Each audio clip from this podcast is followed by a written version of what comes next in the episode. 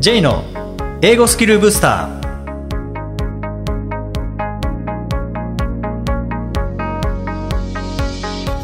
こんにちは J こと早川浩二ですこんにちは、アシスタントのあきです。この番組は旅行や仕事で英語を使えるようになりたい方、TOEIC などの資格試験の勉強をしている方、英語学習へのモチベーションを高めたい方にスキルアップのコツをお伝えしていく番組です。J さん、今回もよろしくお願いします。よろしくお願いします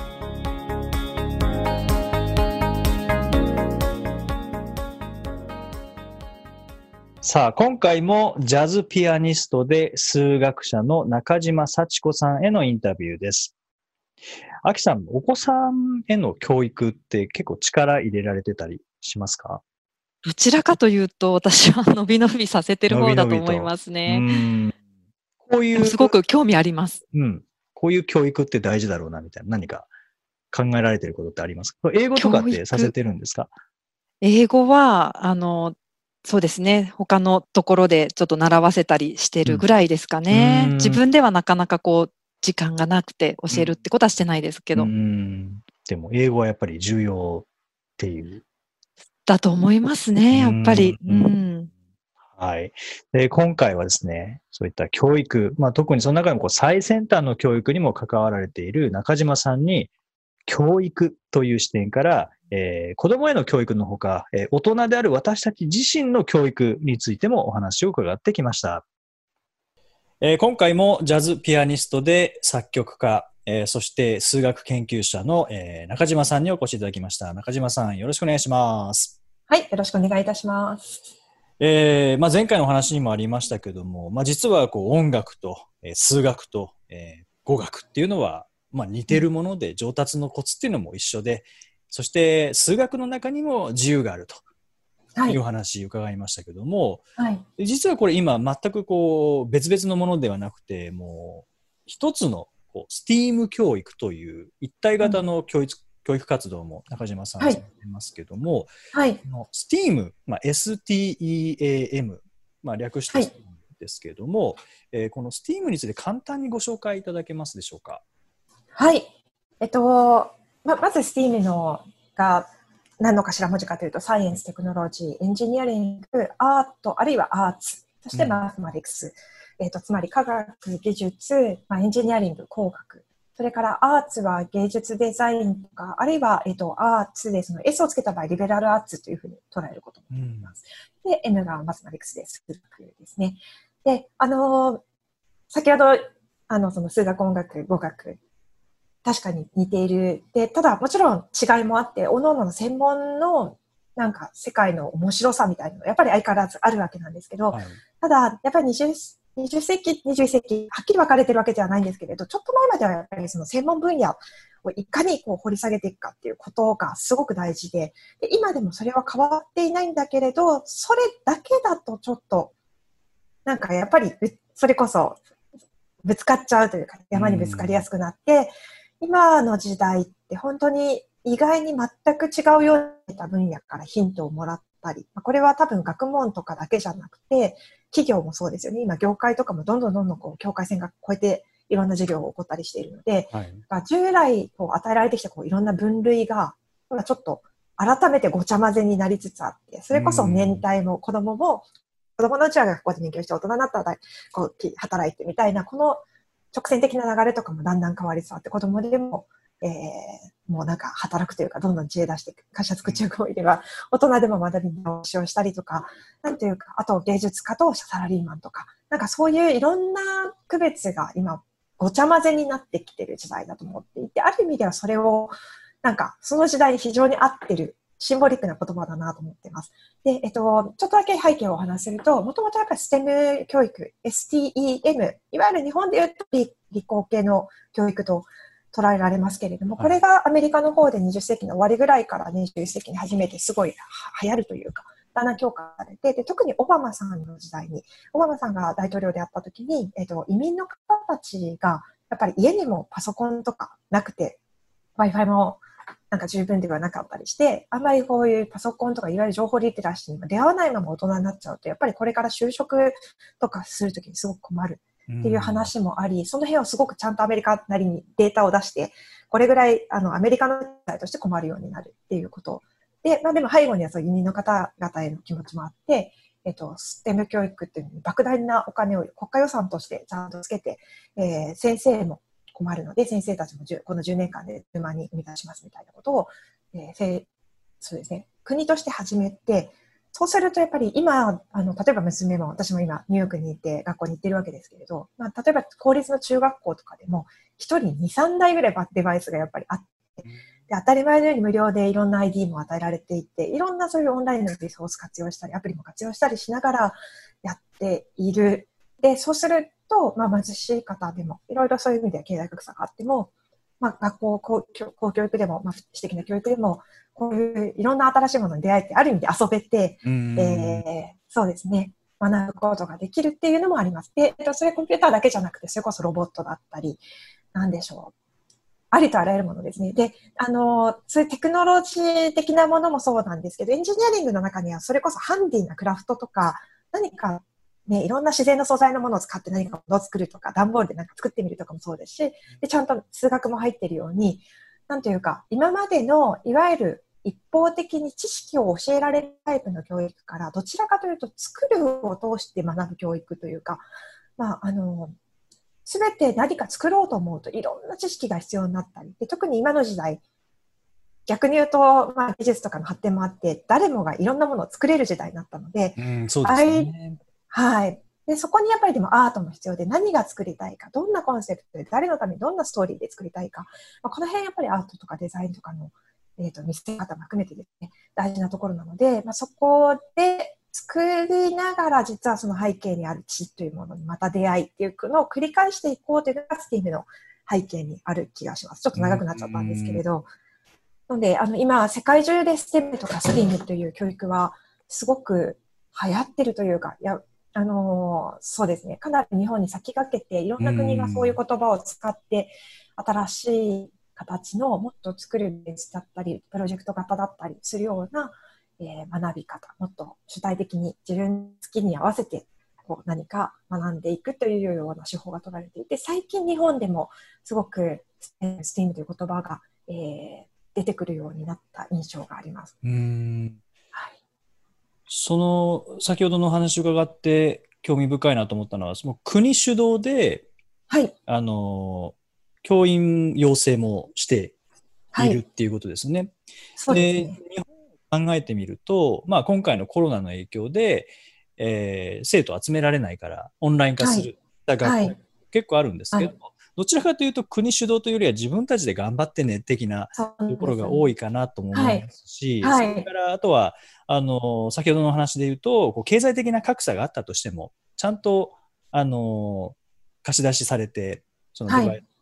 ス、経済的格差はもう関係なく教育は均等に与えられるというニューヨークの。一方で、どちらかというと日本はその経済格差があって、持てる、持ってる子供、持ってない子供がいるから、均等にできないよね。だからオンラインはやりませんっていうところも。そうそうですね。そういう理由になっちゃってますね。これは、どう、どうなんですかね。これから日本っていうのは、はい。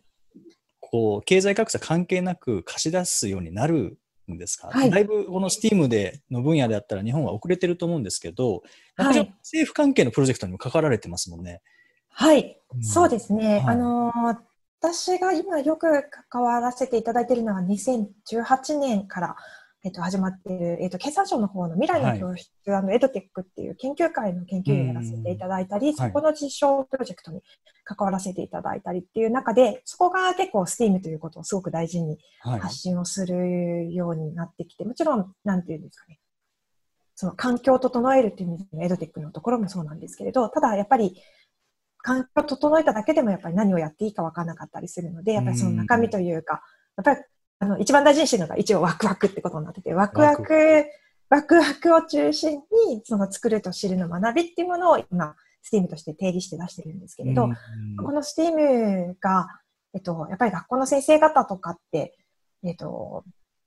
やっぱりちっちゃい頃からどちらかというと黒板でこう書かれたものを写して考えてっていうことが多く、あの、教育として受けてきた先生方、親御さんもそうですね、方が多いので、はい、いきなりスティームとか言われても、ゆとりとか言われても、こう、なんか何をしていいのかわからないっていう方も結構多いのかなと思っていて、まあそういう過渡期として、えっと、今、少しずつ国主導でも、なんかこう、こんなのもあるよ、あんなのもあるよ。で、いい意味では、その、三官学共同、なんかその、例えば経産省がなぜ教育に入ってるんだろうっていうのは、うん、あの、最初の頃とかも多分いろいろ、あの、大丈夫かなっていうのがあったと思うんですけれど、あの、逆に、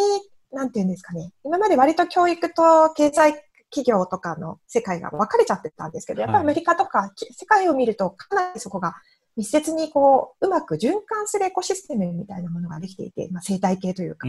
で、なので、えっ、と、例えばデバイスも渡すことによる企業のメリットがちゃんとあったり、そこにちゃんとやっぱり予算がついていたり、で、それを使って、そこからやっぱり人材が返ってくると。か、なんか、えっ、と、お互いにやっぱりウィンウィンになるようなシステムが出来上がっていて、だからこそできていることがいろいろあって、日本ではそういう意味では、今やっぱり、あの、経産省も入ってきて、文科省さんの主の主導なんですけど、経産省、それからデバイスとかの環境を整える総務省とか、いろんなところ、内閣とかもそうだと思うんですけれど、あの、まあ、そこも、横断性、スティームも横断ですけれど、省庁でもちょっと横断が起こり、しかも三官学としても横断が起こり、はい、大学もですね、あの、含めて少しずつ今、いろんな挑戦がある。で、先ほどそのデバイスの問題とか、えっ、ー、と、いろいろあるんですけど、去年、えっ、ー、と、ギガ構想っていうのが、えっ、ー、と、文科省のさんの方から出ていて、はい、これ、大幅な予算を投じて、まあ、一人一台のデバイスをお渡ししますよと。まあ、えっ、と、数年かけた計画なんですけど、コロナの影響で少し今早めようと、さらに早めようと、はい、あの、してはいます。なので、まあ、まあ、多少なりとやっぱり今回の反省もあるかもしれないです。確かにその、いわゆる割と多くの学国、まあ、例えばアメリカです。アメリカの州によってこう判断いろいろしてますけど、例えばニューヨークでは一応全部オンラインに移行していて、割とスムーズにできるのは、デバイスを渡すもそうだし、普段からやっぱり Google クラスルーム使ったりとか、多少なりとデバイスを使うことも混じってたり、やりとりもあの ID とかで Google クラスルームがあったりとか、あるからこそできているところもあって、やっぱり日本はちょっとやっぱその辺が、あの、ね、意識が高い先生とか学校のところはできてたけど、そうじゃないみたいに、こう、逆に言うと本当に先生とか学校次第、校長先生次第とかで、だいぶ、ね、だいぶ差がついちゃっている状況で、私もそれはちょっと、ね、ももったいないというか、先生たちの負担もすごいあると思うので。いや、本当そうですよね。なんか先生たちに任せられたら、そ、ね,、れこそ先生たちの耳からスティームが出ていくみたいな、湯気が出ていくみたいな感じで混乱しちゃうかなと思うんですよね。はいそうですね。でも少しずつ今、国も主導で、で、そこから地方自治体にもそうやってある程度リードしてってねという形で試行錯誤が行われているところだと思うので、なるほど。はい。はい。まあ、もうちょっと待てば、のはず追いついていく。はい、それを期待しながら、はい、っていう感じです、ね、でもなんか、どんどんなんか、今の時代、なんかもし、こうやったらいいのにっていうのがあると、どんどん。具体的にいろんな人が、いろんな立場から、それこそ子供からでも、はい、どんな立場からでも、いろんな提案とかが具体的に出てくるが来るほど面白い。なんかニューヨークの良さって、やっぱりそういうところもあって、みんなが、なんか、ちゃんと具体で提言を次なることをしてみて、じゃあでもディスカッションした結果やっぱこうだよねとか。だからなんか、待ってるよりはもうみんながみんな提案していくみたいな形で、なんか社会、コークリエーションの競争の形で、なんか生まれてくるといいのかなということも、なんとなくこう、こういうのに関わらせていただきながら、すごくちょっと感じる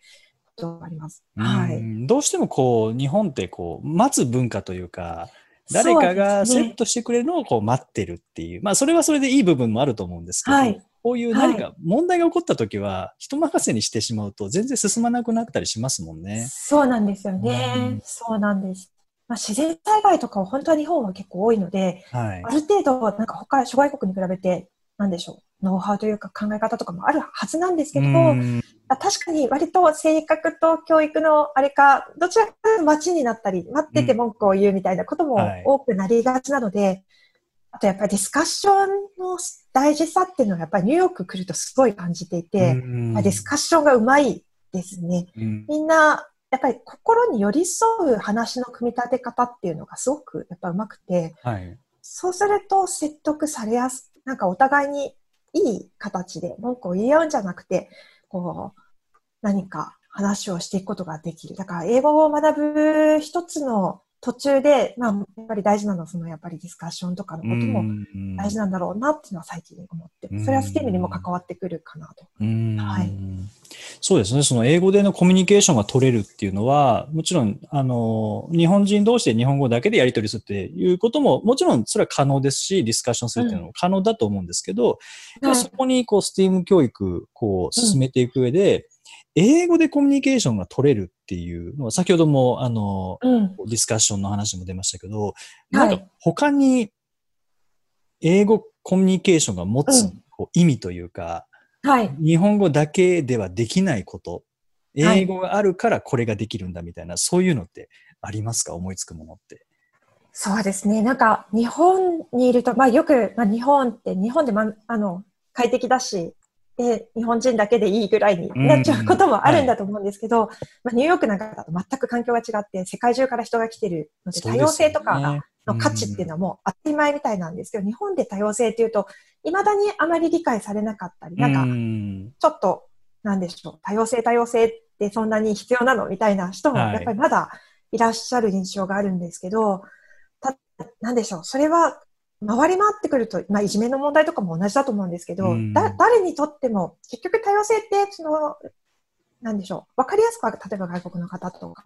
えっと、いろんな、そうですね、まあ、性別も、えー、年代も全部いろいろだと思うんですけれど、だ一人一人本当は違うので、なんかその生きやすいことを考えると、やっぱり多様性すごく大事でで、いろんな人の価値がその人らしく発揮されることで、多分これからの社会活性化していくので、でその時にやっぱり外国の方とかも、あの、一緒にやっぱり暮らしていくのはもう当然だし、やはりその方が全然楽しいという。はい、で今回のコロナの情報とかでも、やっぱり外国の方向けのものが少しずつは出ていたんですけど、でもやっぱりすごく少なくて、やっぱりまだまだ英語ができる人が少ないっていうのもありますし、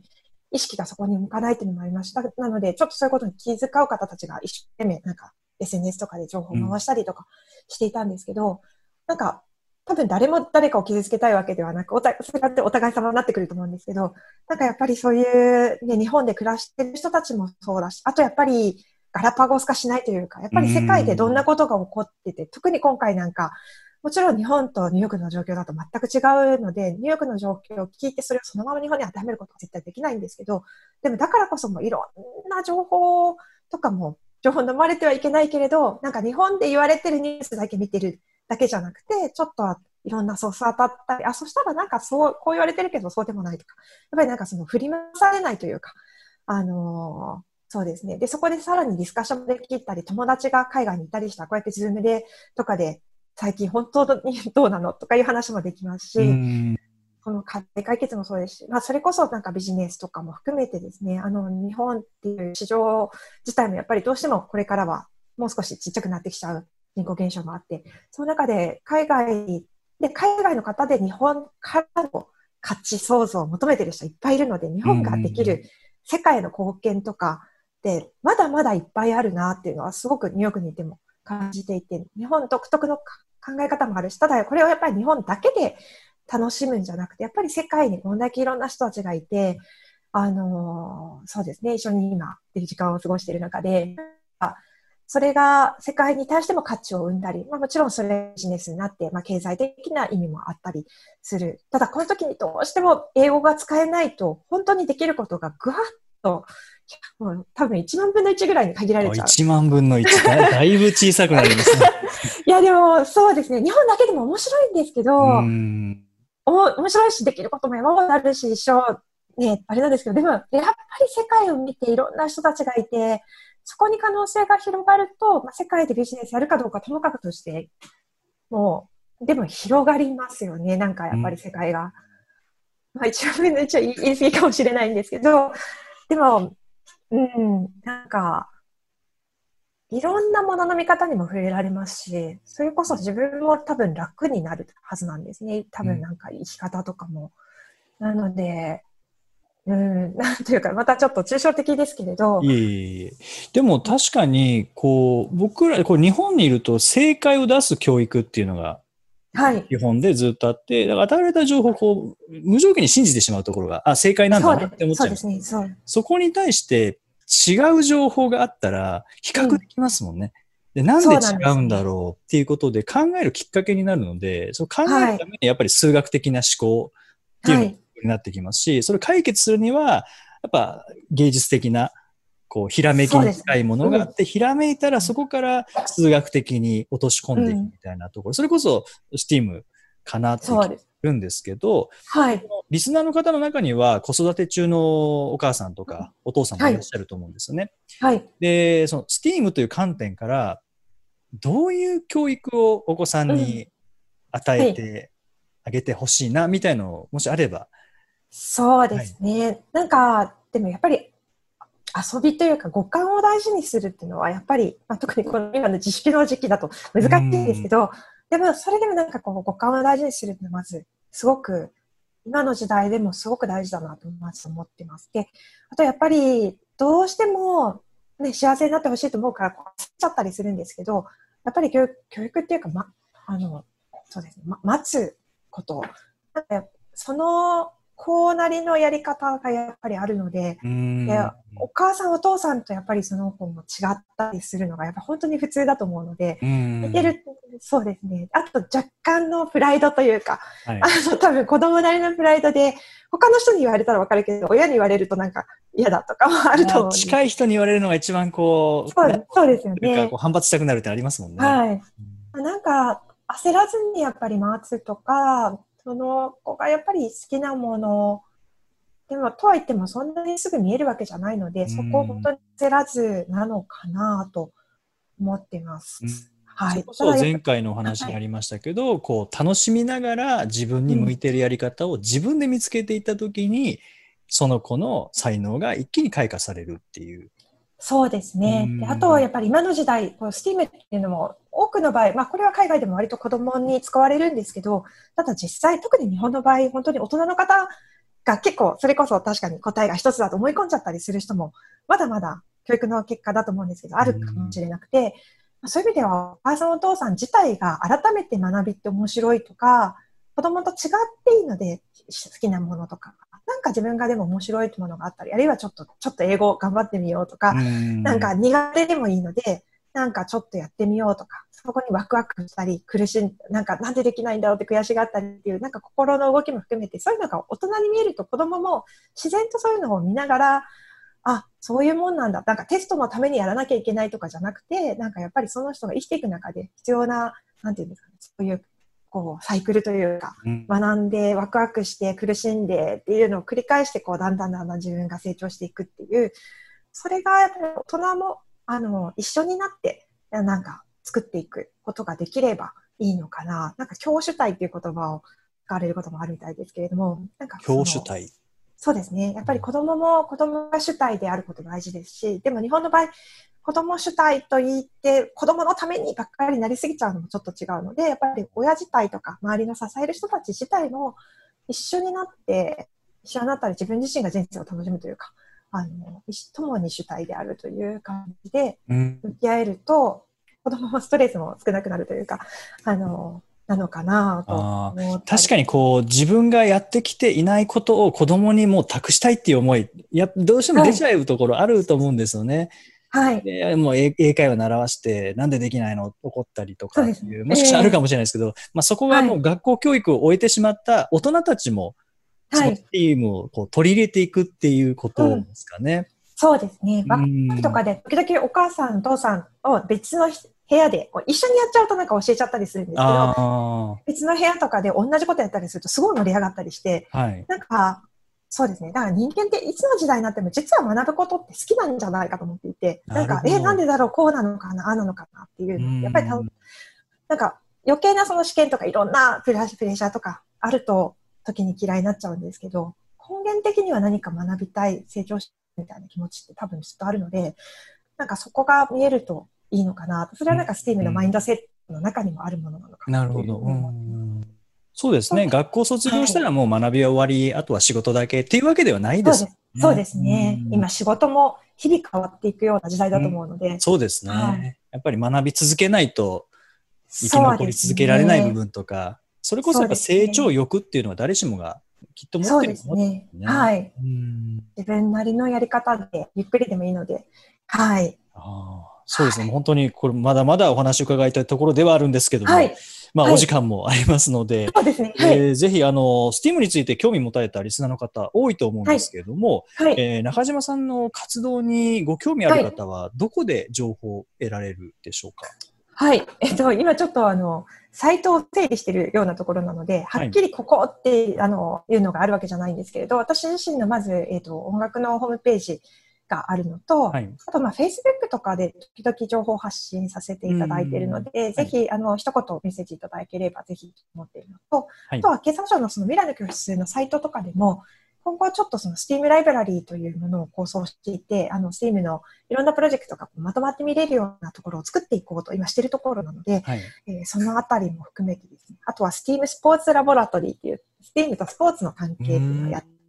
ステムジャパンっていうところにも関わらせていただいたり、たくさんスティームがありますけれど、なのでそういういろんなところで少しずつ面白い情報とかが出てると思うので、えーもしよければぜひちょっとチェックしていただいたり、あの、皆さんもいろんな活動されてると思うので、ぜひどっかでつながれたりしたら。はい。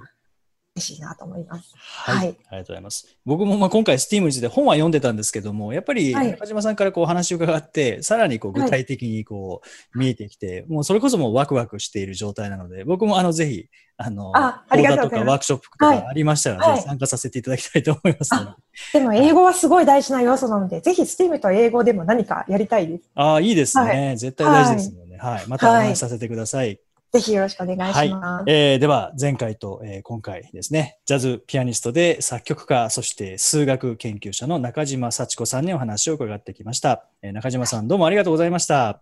はい、ありがとうございました。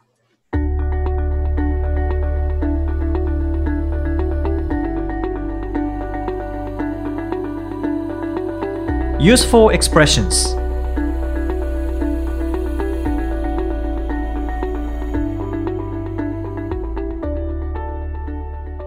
続いてはビジネスや日常で使えるお役立ち表現をご紹介いただきます。J さん、今回の表現は何でしょうか？はい今回は instead instead え代わりにとか、えその代わりにという感じですね、えーまあ、これ日本語訳だけだとどう使うかわからないので例えば、えー水曜日に映画見に行こうと思ってたけどちょっとこのままだと仕事終わらなそうなので、えー水曜日じゃなくて木曜日にちょっと行こうかっていう時に、okay, Let's go to the movies on Thursday instead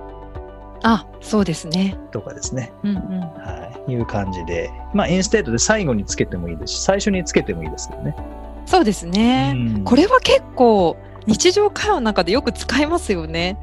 そうですね、 instead、結構こう考え変わったりとか、予定変わったりっていうのは、まあ、日常は茶飯事ですもんうね。ん。その時に使えるのがこのインステートですね。はい。映画じゃなくて、やっぱ釣りにでも行くとかっていう場合は、Let's go fishing instead とかですね。あ、そうですうね。ん、まあ映画の代わりに釣りに行くかどうかわかんないですけど、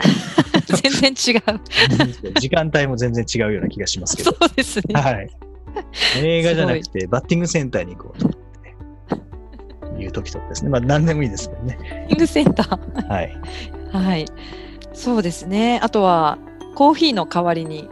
こう、紅茶がいいなとか、うん I like to have tea instead みたいなとかあも良さそうですよね。ーそうですね。あとはこう、instead of 何々っていうふうに言うと、何々の代わりに。より明確になりますね。何の代わりにって言ってるのか。はい。例えば、あー I'll do it instead of you とかですね。あなたの代わりに私がやっときますよとか、はいはい。もちろんさっきの、僕、I'll have coffee instead of tea とかですね。うんうんさっきのじゃないですけどね。僕はどっちかというとコーヒー飲む方が多いので、紅茶の代わりにコーヒーにしちゃいましたけど、はいはい。はいまあ、こんな感じで使ったりもできますよね。あとはあのこのインステッドオブの後ろに、まあ、名詞を置く形で今紹介してきましたけども、動詞も動詞っていうか、えー動名詞を置いて、何々する代わりにってできますよね。さっきの例えば、はい。I wish I could、uh, watch a movie instead of working みたいな仕事する代わりに今の I wish なので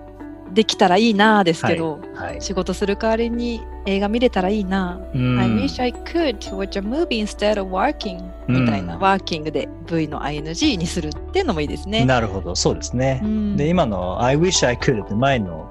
はいはい、やりましたよエクスプレッねショ。ンでやりましたけどね。I wish I could 言った場合には、えー実際はそれはできないということで、そうですねうん、仕事の代わりに、働く代わりに映画見たいなって言った場合には、えー見れないけどねっていうのが括弧の中に入ってるそうですね。実現しない。うん。ですね。まあ、instead, instead of 何々。えこれは本当にこう、対比というか、こっちじゃなくてこっちっていう。もちろん instead なくてもいいんですけどね。そうですね。あとなんうんかその instead of じゃなくて、よく TOEIC で出てくるのは on behalf of もちょっと似たようなニュアンスで使いますよね。ああ、代表して、代表してまあとか代わりに。代わりにうんっていう意味で、ちょっと硬いんですかね。日常会話っていうよりも文章の中で見ますかね。文書とか、プレゼン、プレゼンというか、何かうんの、こう、開会の言葉みたいな。ああ、そこまで硬いんですかね、これは。うんまあ、開会の言葉 まで硬くなくてもいけますけどね。プレゼンでは結構、例えば、on behalf of our company とかですね。あ会社を代表してとか、on はい behalf はい of our president、えー社長に代わってとか、ううんん、いう時に使ったりしますよね。そうですうね。んはい。えー instead, instead of 何々、えー on behalf of 何々ということで、まあ、instead of instead of 何々は、まあ、代わりにこっちじゃなくてっていう感じで、うんうん on behalf of 何々というのは、えーこの人に代わってとか、うんまあ、会社を代表してとかっていう時に使われる表現ですね。そうですね。はい。えーぜひ使ってみてください。はい。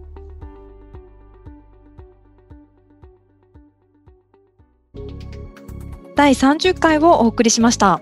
え J さん、はい。今回はあのツイッターで感想をいただいておりますのでご紹介させていただきますね。はい。はい、ツイッターネームのアフさんからです。はい。はい、ポッドキャストは最近のランの音も先月1話から聞き始めて108話まで来ました。放送が楽しいので走るのが苦でなくなり400キロぐらい走ってます。400キロ。すごいですね。あと半月ぐらいで追いつきそうですが、メモしたい内容もたくさんあったので、また最初から聞かせていただこうと思いますということです。アフさん、ありがとうございますあ。りがとうございます。ランのお供で1話から108話すごい。結構ありますからね。今108話ということは英語モチベーションブースターのことはい。はい。で、130話までモチベーションブースターがあって、はいそ。して英語スキルブースターに代わって、まあ今日で30回ですので、はい。まあでももう追いつかれちゃったんでしょうね。すごいですね。先月からあ、こ108れは話まで。嬉しい。うん。しかも苦でなくなったっていうのは嬉しいですよね。そうですね。うん。そっちにこう気が取られる。で、あの、まあ、ね。走ることだけじゃなくて、そっちで楽しめてるっていうのもあるんですかね。あ、これは嬉しいですよ400キロね。400キロはかなりありますよ。ありますよね。え、東京から大阪とか300キロぐらいでしたっけ？えーっと、大阪まで行けるかわからないですけど、僕はこの前ドライブ行って、はい。あの、富士山の方まで行って、で、東京から富士山の方、箱根回って、山中湖、川口湖、うんうん樹海。で、ずっと回って帰ってきて、結構走ったな、今日はっていう時が360キロだったんで、じゃあその距離をうん走られてるんですさらに40キロ多ね。いすごいですうんが、嬉しいですね。そうですね。やっぱ積み重ねですね。そうですこうね。いうジョギング、ランニングっていうのも。はい。うん。さて、この番組ではリクエストやご感想をお待ちしています。メッセージは J さんのウェブサイト J's ブースターズステーションにお問い合わせフォームがありますのでお気軽にお送りください。また、毎日配信の単語メール、ボキャブラリーブースターの購読もおすすめです。J さん、今週もありがとうございました。どうもありがとうございました。Alright, thank you for joining us. Have a nice week.